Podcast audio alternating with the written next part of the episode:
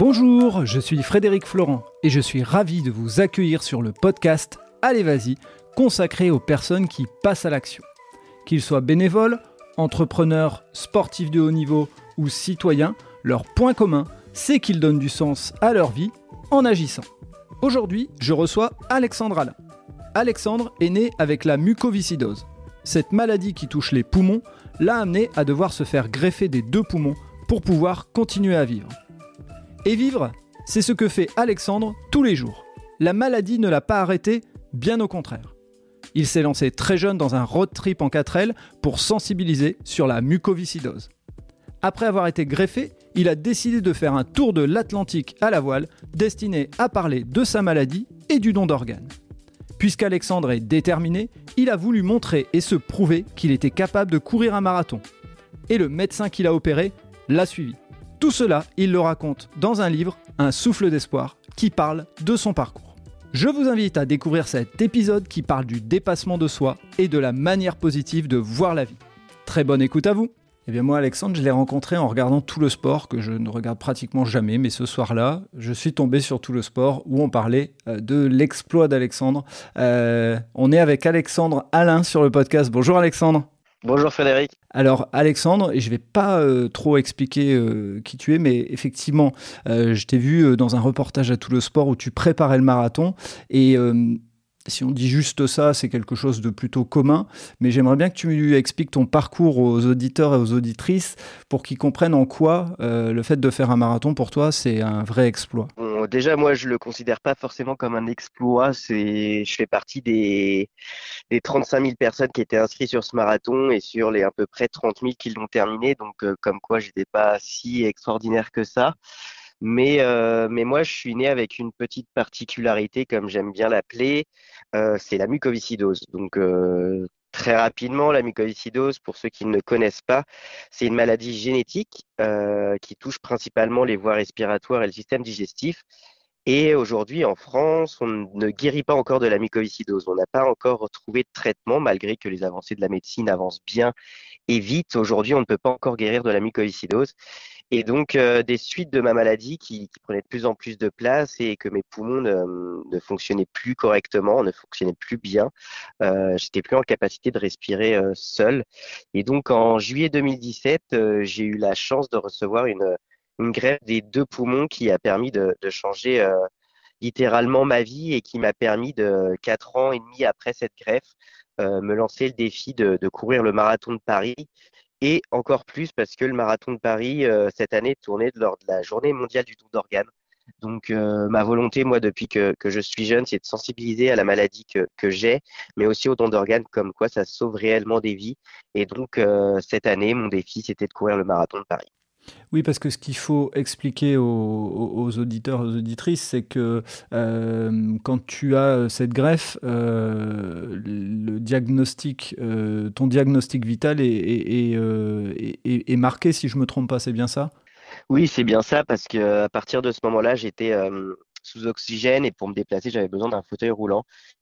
Et lorsqu'on est mis sur une liste d'attente pour recevoir un organe comme, comme les poumons, ça veut dire que notre pronostic vital a à court ou moyen terme est engagé. Donc oui, euh, j'aurais certainement pas vu l'année 2018 sans cette greffe. D'accord. Et ce qu'il ce faut euh, expliquer aussi, hein, si je, et tu, tu, tu m'arrêtes vraiment si je me trompe pas, euh, c'est que aujourd'hui, pour faire un don d'organes, il n'y a plus besoin de se mettre sur une liste. C'est bien ça? Dis-moi si je me trompe. Alors, dans la pratique, oui, on est tous euh, donneurs et donneuses universelles. Euh, depuis 2016, quand la loi a changé, on n'a plus besoin d'être inscrit sur une liste pour dire qu'on est pour.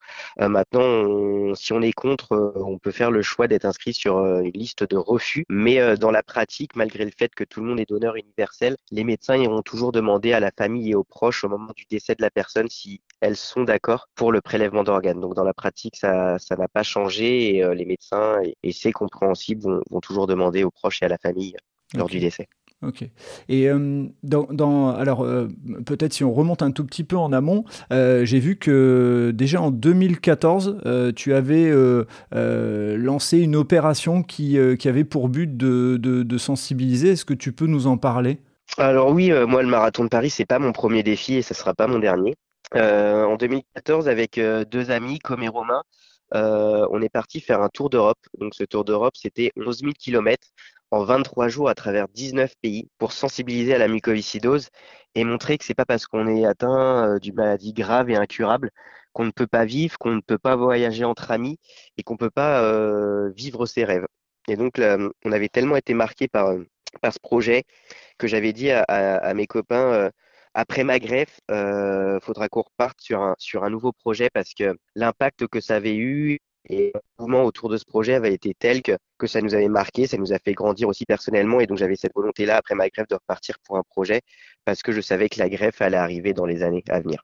Et ce que tu ne précises pas, mais qui est important euh, pour, euh, euh, c'est que vous avez fait ce, tour d'Europe en Renault 6. Alors pour ceux qui ne connaissent pas, on mettra des, liens pour aller voir à quoi ressemble une Renault 6. Moi, je le sais puisque mes parents, dans ma jeunesse, en ont une. mais voilà, c'est aussi ce côté, à mon avis, qui a un peu attiré l'œil des gens quand tu faisais ce tour d'Europe, c'est ça? Oui, c'est un peu une voiture old school, c'est de 1970. Euh, c'était le, quatrième membre de, l'équipage et bien sûr, forcément, ça a attiré l'œil. On l'avait customisé par le biais de, nos partenaires et donc euh, ça avait à côté ce, un peu ce côté old school d'aventure. Et à l'époque, en Europe, euh, le forfait n'était pas n'était pas comme aujourd'hui où en Europe on peut téléphoner, avoir internet au, même prix qu'en France. Là, c'était du hors forfait et du hors forfait qui était très cher. Donc en fait, on était quasiment coupé du monde. Donc euh, les seuls moyens de communication, c'était quand on trouvait la Wi-Fi dans un bar pour donner des nouvelles sur les réseaux sociaux et à nos proches. D'accord. Et donc ce tour d'Europe, c'était euh, c'était des destinations et il y avait des, euh, des, des, de la communication qui était faite autour. Ça marchait comment Comment tu as pu sensibiliser justement le grand public à ta maladie? Bah, En 2014, c'était un peu l'âge d'or de Facebook.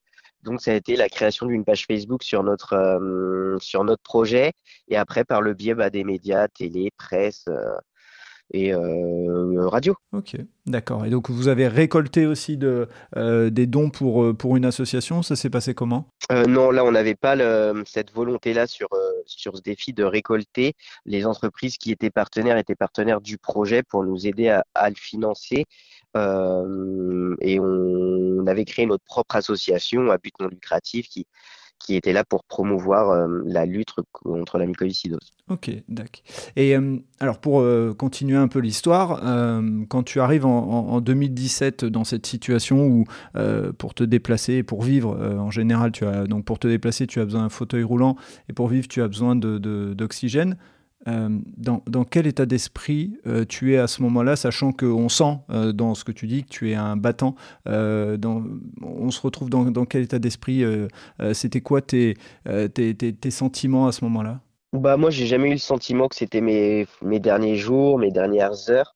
j'ai toujours cru en l'avenir. la greffe, je m'y suis préparé. C'est un c'est une préparation qui est autant physique que psychologique parce qu'il faut accepter le fait que ça va être le plus gros combat de, de notre vie parce que c'est une opération qui est très lourde. On sait qu'il y a des risques de, de pouvoir mourir des suites de la greffe si, si on en rejette, s'il y a des complications dues, dues à l'opération. Donc, mais moi, j'ai toujours eu cette, cette confiance-là, peut-être, j'ai envie de dire, innocente, du fait que j'allais continuer de vivre et que j'allais me réveiller et, pouvoir continuer ma vie et reprendre mes études et, et avoir mes projets. Ok, donc quand, on, quand tu es sur euh, enfin prêt à partir euh, vers l'opération, euh, il n'y a pas eu ce sentiment de te dire c'est peut-être la dernière fois que je vois mes proches. Tu avais plutôt le côté justement très optimiste de dire je les reverrai et je serai, je serai en meilleure santé? Oui, après, bien sûr, il y a une part de, de peur. Il hein. Faudrait être inconscient si on dit qu'on n'a pas peur d'aller à la greffe parce que parce que c'est quand même ça. On sait que ça va être compliqué, que ça va être dur, qu'on va souffrir. Mais, euh, j'avais cette confiance-là de, me dire que j'allais vivre et que j'allais retrouver mes proches. Ok. Et euh, je ne vais pas dévoiler la, suite de l'histoire tout de suite, mais en tout cas, euh, on en parlera tout à l'heure. le chirurgien qui t'opère, à ce moment-là, tu tu, vous vous considérez comme une équipe? Comment ça se passe avec justement avec le, le chirurgien? Il te suit de près. C'est un chirurgien qui vient spécialement pour l'opération et tu le connais pas en amont. Comment ça se passe? Alors moi, le chirurgien, je le connais pas en amont. Euh, la première fois qu'on se rencontre, c'est quand je suis endormi sur, euh, sur la table, donc je suis déjà endormi, c'est l'anesthésiste que j'ai vu. Mais chirurgien, je le connais pas, euh, et en fait, si ça se passe bien, s'il n'y a pas de complications, visiblement, il est passé 24 heures après dans ma chambre, mais juste sous son masque et sous sa blouse, dire tout se passe bien.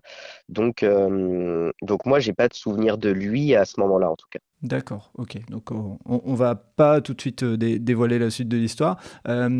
Ça se passe comment ta convalescence? C'est euh, une convalescence que tu passes euh, à l'hôpital, que tu passes chez toi avec, euh, avec des soins très, très marqués? Explique-nous un petit peu ce, parcours avant de, de reprendre vie, entre guillemets, et une vie normale comme tu l'aimes. Bah alors moi c'est chaque greffe est différente donc faut faut pas se formaliser à ce que moi je j'ai pu vivre parce que chacun est différent et chaque greffe est différente. Euh, moi, j'ai eu énormément de chance en fait parce que je me suis réveillé trois heures après l'opération. Euh, j'ai ouvert les yeux, j'ai vu mes proches, j'ai pris mon premier verre d'eau, ce qui est très rare. Hein. On peut euh, rester endormi pendant plusieurs jours en coma. En... Donc moi, c'est c'est assez extraordinaire le fait que j'ai pu avoir cette capacité-là de me réveiller très rapidement. Et euh, j'ai eu deux semaines bah, compliquées forcément, réanimation, soins intensifs. Mais au bout de deux semaines, euh, j'avais plus rien qui, était branché à moi, j'avais plus de perfusion, j'étais debout, euh, je marchais correctement. Euh, et donc là, c'était une autre phase qui commençait, c'était la phase de, de rééducation, de, de, réathlétisation sportive. Mais j'ai eu extrêmement de chance parce qu'au bout d'un mois et demi, j'ai j'ai pu rentrer chez moi, j'ai pu revoir euh, ma maison, j'ai pu revoir mes, mes, proches, passer des moments avec eux. Et donc, euh, j'ai été très chanceux. J'ai, euh, ça fait partie de mon caractère de vouloir avancer, d'avancer vite, d'être impatient. Mais, euh, mais là, j'ai réussi à, mettre toutes mes forces et à, et à pouvoir aller vite dans cette rééducation. Mais pour autant, c'est pas pour ça que ça veut dire que la greffe va mieux fonctionner que d'autres qui peuvent rester trois, quatre mois à l'hôpital après la greffe, parce qu'on a chacun son rythme, chacun a besoin de son, temps. Euh, donc, moi, j'ai eu cette chance-là de pouvoir me dire qu'un mois et demi après, j'étais chez moi. Ok. Et, et, à quel moment on sait, euh, on, sait, entre guillemets, on est sûr que, que, que, la greffe a fonctionné? Il y a un délai particulier ou ça dépend de chaque personne? Non, on peut, peut, jamais être sûr. Hein. On peut ne pas faire de, rejet de cette greffe pendant 10, 15 ans et un jour on va faire un rejet. En fait, il n'y a, pas de, a règle établie. Euh, bien sûr, plus on avance dans la greffe, moins il y a de chances de, faire de rejet, mais il n'y a pas de, euh, règles, il n'y a pas de il n'y a pas forcément d'équilibre entre euh, est-ce que si je fais un rejet au bout d'un mois, j'en ferai pas dans dix ans, est-ce que si j'en ai jamais fait, j'en ferai pas dans dix ans? Il n'y a pas de vérité absolue. Euh, chacun est différent et donc euh, le rejet peut intervenir tout au long de notre vie, mais c'est pas pour autant qu'il faut se sentir avec une épée de Damoclès au-dessus de la tête. Ouais, ok. Et ah, donc il y, a une autre euh, sortie de l'hôpital, il y a la convalescence et il y a une autre aventure qui se dessine. Cette aventure, elle se dessine dès les moments où tu commences à être conscient et tu te dis la greffe est appris ou elle était même là avant la greffe? Cette envie bah alors, avant la greffe, j'avais cette volonté-là de repartir sur un projet. Je ne savais pas ça allait être quoi, je ne savais pas c'était avec qui.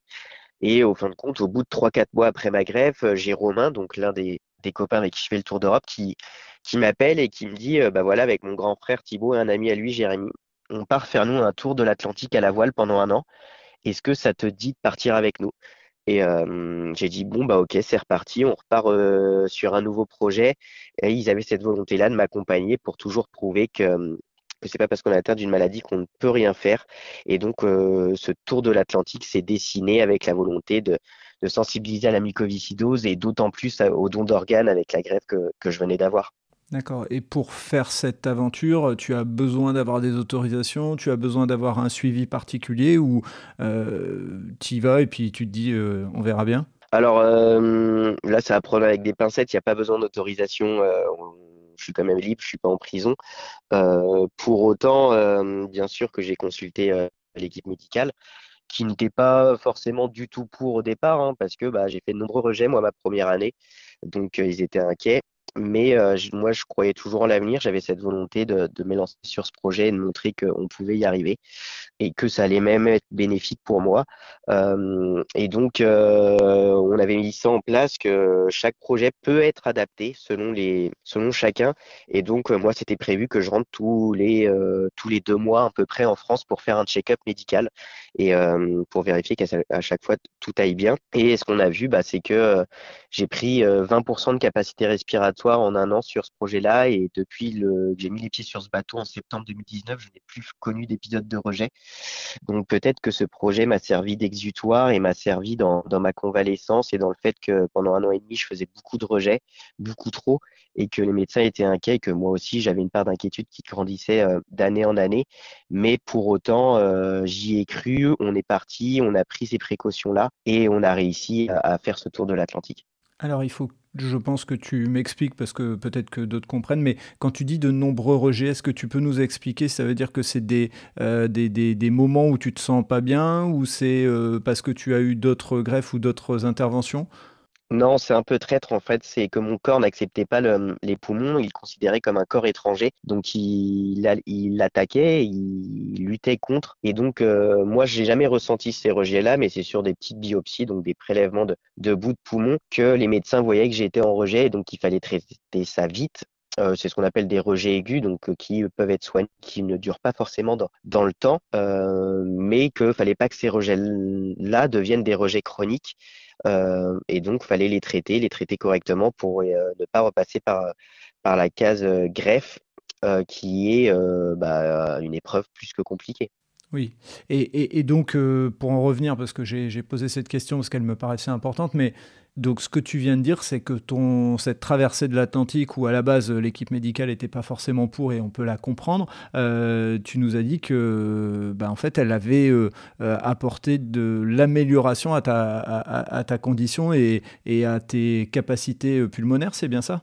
Ah oui, totalement. Bah, moi, je suis parti avec 80-85% de capacité respiratoire sur ce tour et je suis revenu à quasiment 100%. Euh, de capacité respiratoire. Donc, euh, je pense que le bien-être personnel, les projets, euh, l'épanouissement font partie intégrante d'un traitement. Et moi, ça m'a permis, en tout cas, moi, de m'en sortir, de stabiliser ces rejets et de même prendre en capacité respiratoire. D'accord. Et peut-être l'environnement du, du, grand air et autres aide aussi peut-être, je ne sais pas.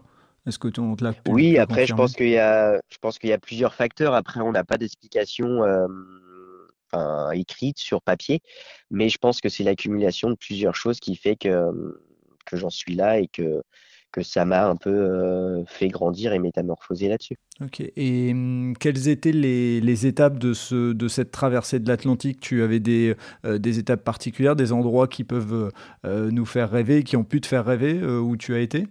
Euh, bah, c'était un tour de l'Atlantique, on va dire, euh, qui n'était pas original, c'était banal.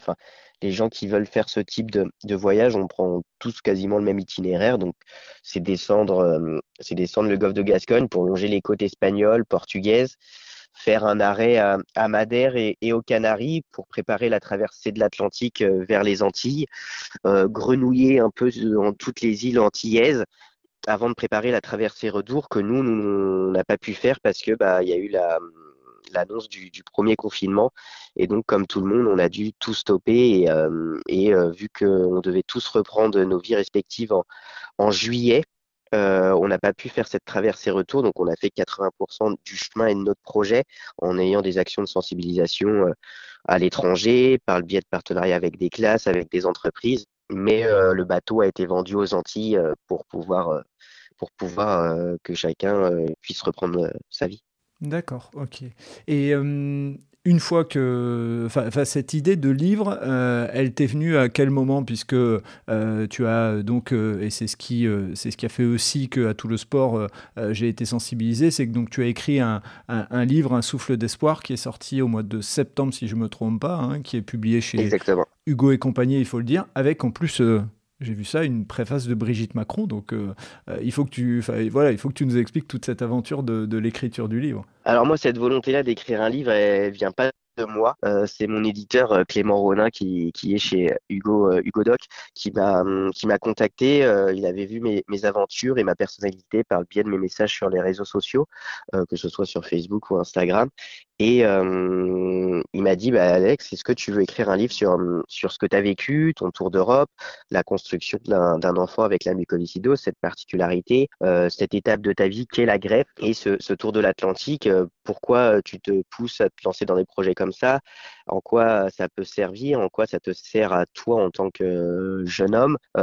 et donc après un moment de réflexion sur ma légitimité, légitimité, excuse-moi, sur savoir si j'étais légitime à écrire un livre sur mon parcours euh, par le biais des messages que je reçois, que ce soit de, de jeunes atteints de la mucoviscidose, que ce soit de parents avec des enfants atteints de la mucoviscidose, mais que ce soit des personnes atteintes d'une autre maladie, mais qui voient en moi une, un peu une force de vie ou, ou un exemple à mon échelle. Euh, je me suis dit que euh, ça allait être une belle expérience et c'était un autre moyen pour moi de véhiculer les messages que, que j'aime véhiculer euh, autre que mes aventures. Et donc, euh, ça a été une aventure à part entière euh, d'écrire ce livre.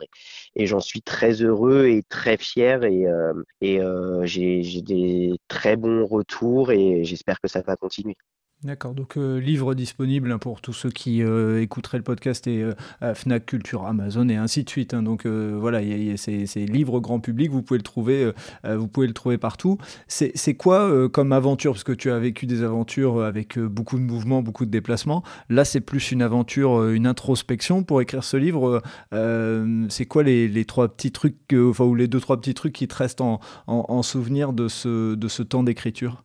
Bah, c'est moi me poser la question de ma différence, que quand j'étais enfant, je la ressentais pas forcément, mais qu'en fait, du coup, je me suis posé ces questions-là euh, à ce moment de, l'écriture du livre, comment je le vivais réellement, c'est repasser par des moments qui sont pas forcément faciles. Moi, j'ai connu le décès de ma maman très jeune, euh, donc en fait, peut-être qu'il y a des événements de ma vie que je pense avoir fait le deuil que que je n'avais pas fait forcément, et ça me met un peu une, euh, un recul, une rétrospective sur euh, sur la première partie de ma vie, comment je me suis construit et pourquoi j'en suis là aujourd'hui et pourquoi je suis la personne que je suis aujourd'hui. Et, justement, qu'est-ce qui qu'est-ce qui fait que c'est Brigitte Macron qui vient préfacer euh, ton livre Est-ce qu'il y, a, est qu'il y un élément particulier? Parce qu'effectivement, ça donne... Euh, bah, je dirais que ça donne encore plus, tu parlais de est-ce que je suis légitime ou autre, euh, ça donne encore plus de, légitimité au, au, livre et à ton combat, on va dire. Oui, alors moi, c'est, euh, je lui ai posé euh, la question de savoir si elle acceptait de signer la préface de mon livre, car j'ai eu la chance de la rencontrer à deux reprises au Palais de l'Élysée dans le cadre du Tour de l'Atlantique pour lui présenter euh, ce projet, pour lui présenter les objectifs et les messages que je souhaitais véhiculer avec avec mes amis à bord. elle avait été sensible à, la cause, sensible à mes messages, et euh, des suites, euh, je voulais euh, concrétiser ces, ces, rencontres. Et donc, quand je lui ai demandé, elle a très gentiment accepté. les mots qu'elle met à mon égard et, et à l'égard du combat sont, sont très touchants et, et je la remercie encore une fois. Ok.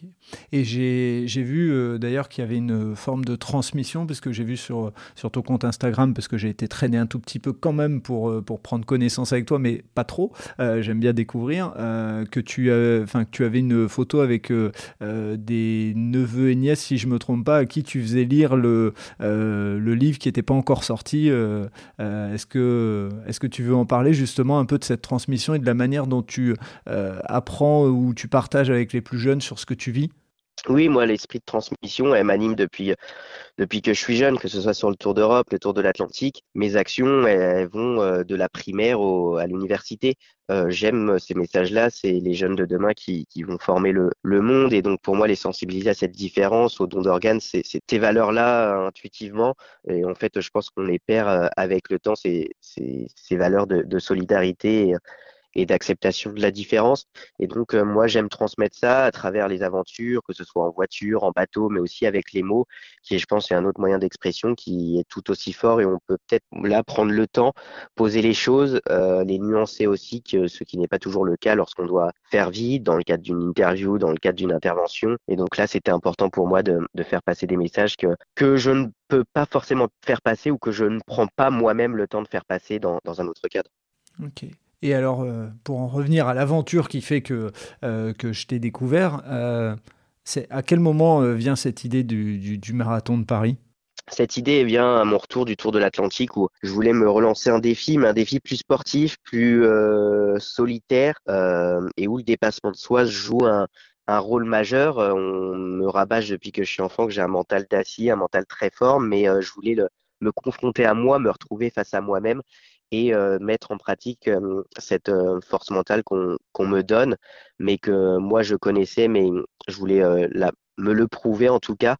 et donc quand j'ai vu que le marathon de Paris tombait cette année, le 17 octobre, qui est aussi la journée mondiale du don d'organes et de la greffe, je me suis dit que pour sensibiliser et, et je pense qu'on a besoin de symboles pour avancer, bah, le symbole il était tout trouvé, c'était de courir ce marathon. Ok. Et à quel moment, dans ce, cette idée de courir le marathon, il y a ce lien avec c'est ton chirurgien ou un des chirurgiens, je ne sais pas, euh, enfin en tout cas la personne qui, euh, euh, qui t'a accompagné dans ce, dans ce défi? Alors mon chirurgien Antoine Mugnot, c'est la personne qui m'a greffé le 17 juillet 2017.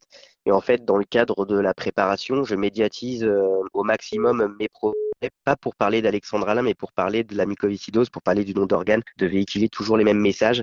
Et du coup, j'ai revu pour la première fois Antoine au mois de juin-juillet. Et euh, en entendant parler de moi, en s'informant sur mes différents projets, sur ma personnalité, euh, lui, dans sa vie, euh, a toujours voulu faire un marathon, mais n'avait pas eu l'occasion. Et donc, il m'a fait la surprise de me dire que voilà, il allait participer à ce marathon avec moi et qu'on allait, qu'on allait en tout cas essayer de le terminer ensemble. Ok.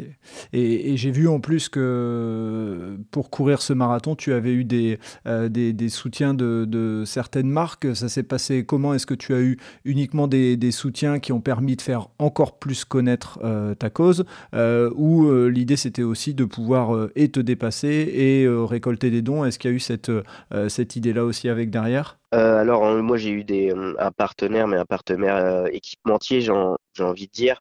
Euh, en termes financiers, euh, en ayant, enfin, j'étais encore en alternance, en ayant beaucoup de travail sur le livre, euh, j'ai pas eu le temps, en tout cas, de trouver des partenaires financiers, que ce soit pour m'accompagner moi dans ma préparation et pour trouver des, des, des, dons. Mais en tout cas, ça me tenait à cœur de porter les couleurs de l'association Grégory Le Marchal, qui est une association plus qu'importante pour moi et qui a une symbolique particulière. Et donc déjà pouvoir porter leurs couleurs, pour moi, c'était déjà un, moyen de, les remercier. D'accord. Et justement, est-ce que tu veux en parler un petit peu de, de l'association Grégory Le Marchal? Est-ce qu'il y, a, y, a, des choses qu'ils ont fait pour toi ou toi tu as, tu as découvert, enfin je dirais que cette association et, par le, le combat de Grégory, elle, a fait connaître la mucoviscidose qui était une maladie peu connue entre guillemets ou en tout cas pas mise en avant. est-ce que tu veux en parler un petit peu de leur combat? Alors leur combat, moi, euh, c'est pas moi personnellement, c'est toutes les personnes atteintes de la mucoviscidose et, greffées. Euh, ils mènent un combat à la suite du décès de leur fils euh, qui est juste remarquable, que ce soit les bénévoles, ses parents, sa sœur. et sans cette association, en lien bien sûr avec Vaincre la mucoviscidose qui, qui date depuis beaucoup plus longtemps, la recherche et la prise en charge sur la mucoviscidose ne seraient pas du tout la même. Donc on doit leur en tirer un chapeau et il euh, faut continuer à, leur faire des dons pour qu'ils puissent avancer, pour qu'ils puissent mener des projets, à l'image de euh, la maison Grégory Le Marchal qui qu'ils ont monté pour euh, accompagner les patients greffés, car, euh, car souvent avec la mucoviscidose, les gens n'ont pas cette vision-là à long terme que moi j'ai eu la chance d'avoir depuis que je suis tout jeune avec cette volonté-là de croire en l'avenir. Mais la greffe, ça ouvre des possibilités, mais ça peut aussi déstabiliser parce qu'on se dit, bah, bah attends, je fais quoi? Euh, J'ai pas forcément fait d'études, qu'est-ce que je veux faire dans la vie? Comment je peux le faire? Donc cette maison Grégory Marchal, elle a cette vocation-là d'accompagner les malades et c'est très important et bien sûr bah, c'est un budget, ça a des coûts et donc, euh, si vous avez euh, quelques euros qui, qui traînent en, cette fin d'année, euh, bah, n'hésitez pas à faire un don, que ce soit l'association Grégory Le Marchal ou Vaincre la mucoviscidose. Ok, on mettra les, liens dans les notes du podcast pour ceux qui voudraient aller trouver facilement le, le, moyen de faire, faire un don. Quand tu pars sur ce marathon, pour en revenir à, cette, à ce défi que tu t'étais lancé, au moment où ça démarre, c'est quoi les sentiments qui te passent euh, par la tête? Est-ce que tu es concentré sur le défi ou est-ce qu'il y, a, plein d'éléments qui te disent ah, ça y est, là, j'y suis, je, me lance le défi et, j'ai pu atteindre ça? Là, j'y suis, que je suis enfin sur cette ligne de départ. Euh, ça fait neuf mois que je me prépare que la préparation a été longue, elle a été intense. J'ai été encadré par des coachs. Euh, j'ai aussi euh, mon beau-frère qui est à mes côtés. J'ai des amis qui sont à mes côtés. J'ai mon coach qui court avec moi. On est toute une petite équipe et ça, ça, ça, ça, on va pouvoir partager ça ensemble. Euh, et le marathon, la course à pied en général, c'est l'une des seules disciplines où on est tous gagnants à la fin en fait. Et ça, c'est ça, c'est beau, c'est chouette. Et partager ça tous ensemble, ne pas le garder que pour moi, c'est fort et, ça fait du bien. Ok. Et de ce que j'ai lu, donc tu, tu termines le marathon en 5h30, c'est ça? Dis-moi si je me trompe. C'est ça, 5h31. D'accord. Et la, la, phrase qui m'a marqué, c'est que il y a eu un moment où tu as une tu as, le mur des 30 km. Pour ceux qui connaissent un peu le marathon, c'est voilà, le mythe du, du, mur des 30 km où beaucoup de gens euh, ont, un, blackout ou alors une des grosses difficultés. Toi, tu as, été, euh, as ressenti une blessure au genou, c'est ça? En fait, je me suis blessé six semaines avant la course. Euh, je l'ai un peu gardé pour moi. mon cercle très proche était au courant, mais, mais moi, j'avais pas envie de véhiculer ce doute pour les personnes qui me supportent et qui m'envoient des messages, car, euh, je sais que j'étais en capacité de le supporter. Bien sûr, ça m'a fait douter. Hein. J'ai eu un peu peur que cette préparation tombe à l'eau et du fait que je l'avais euh, clairement annoncé que je faisais ce marathon, que je voulais le terminer. Euh, bien sûr, bah, il y a cette médiatisation, il y a cet engouement-là autour de moi. C'est les quelques jours avant le marathon, je reçois beaucoup de messages. Et donc cette douleur au genou, euh, c'est une tendinite. Donc pendant les six dernières semaines, je me suis pas du tout entraîné. J'ai dû faire 15 km en quatre fois. Et là, 41 km, 42 km m'attendaient. Euh, donc là, ça allait être un sacré challenge. Mais je voulais aussi prendre du plaisir, que ce soit pas que dans la souffrance. et donc j'ai pris beaucoup de plaisir sur les 21 premiers kilomètres de, de ce marathon. Et à partir du 24e, la douleur est, est très très vite revenu euh, au niveau de mon genou et à partir de ce moment-là, c'était de la souffrance. Et en plus, sur le parcours de Paris, c'est là où le parcours devient plus compliqué, sur les quais, euh, où là, il y a beaucoup de descentes, montées, il y a un long tunnel aussi à aborder et une dernière grosse montée avant le 38-39e kilomètre. Euh, et donc là, ça, ça pique, ça pique beaucoup, c'est beaucoup de douleur, mais mes proches sont là autour de moi. Je sais que je vais pas lâcher, que je serai dans les temps pour terminer avant les 6 heures, mais c'est beaucoup de souffrance et, et je lâche pas, mais je lâche pas, c'est pas que pour moi, je lâche pour le message que que j'ai sur les épaules. Et ça, ça fait du bien. Et moi, j'en fais une véritable force de l'avoir annoncé. Et quand j'annonce, je fais. Et ça, ça me tient à cœur. D'accord. Et puis, effectivement, la phrase, moi, qui m'a marqué, c'est que au moment où tu passes la ligne d'arrivée, tu, euh, tu dis que tu es pas seul, entre guillemets, tu regardes vers le ciel. Et, et je trouve que le message, il est encore, euh, il est encore plus fort. Ah bah c'est sûr que là j'ai couru pour deux. Je vis aussi un peu pour deux parce que bah, cette personne qui m'a fait don de, ses poumons, cette personne-là est décédée. Elle a certainement pas eu la vie ou en tout cas toute la vie qu'elle aurait voulu faire tous ses projets à elle.